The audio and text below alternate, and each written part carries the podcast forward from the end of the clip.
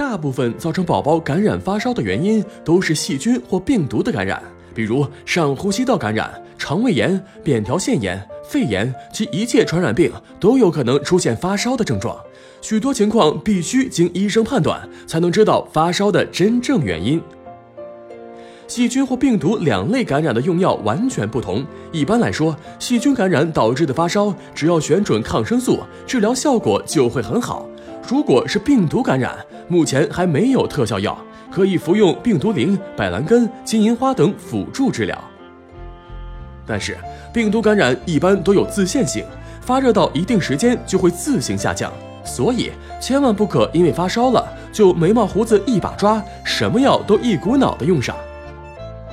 宝宝发烧了，药可别混着吃，各种药物的持久性不同，混着用可能会使药效重叠，致使烧退的太猛太急，体温迅速降至三十六度以下，结果又产生了新的问题。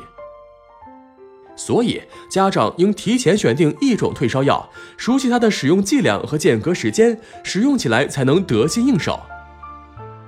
是否给孩子吃退烧药，需要权衡一番利弊。药物当然可以改善孩子的病情，让宝宝舒服点儿，但也很可能带来一些副作用。世界卫生组织建议，两个月以内的婴儿禁止使用任何退烧药品。在一般情况下，药物退热治疗应该只用于体温超过三十八点五度高烧的孩子。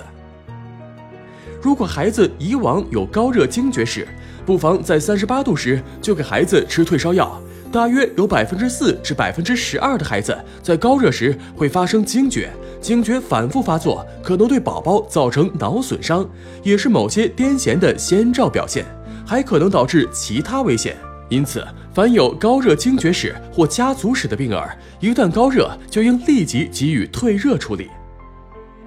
一般来说，所有的退烧药基本都含有咖啡因、非那西汀成分，有较大的副作用。婴幼儿的神经抑制机制尚未健全，高热时使用易诱发惊厥，还会因大量出汗引起虚脱，甚至因血液中游离胆红素堆积而出现黄疸。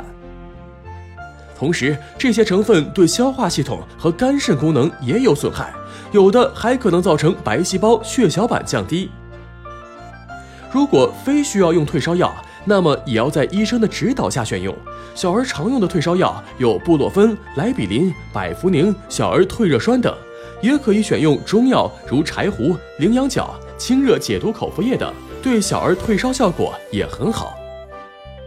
有的家长认为小儿感冒输液比服药退烧快，一到医院就要求医生给孩子输液，而且要求用抗生素。其实感冒大多为病毒感染，抗生素对病毒没有作用。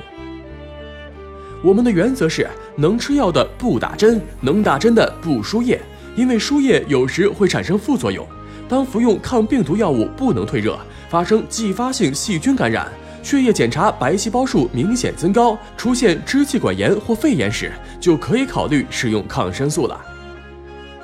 无论用什么药物，都要注意剂量不能过大，服用时间不应过久。服药期间要多给孩子喝水，以利于药物的吸收和排泄，减少药物对小儿身体的毒害。同时，退烧药不要和碱性药同时服用，如小苏打、氨茶碱等，否则会降低退热的效果。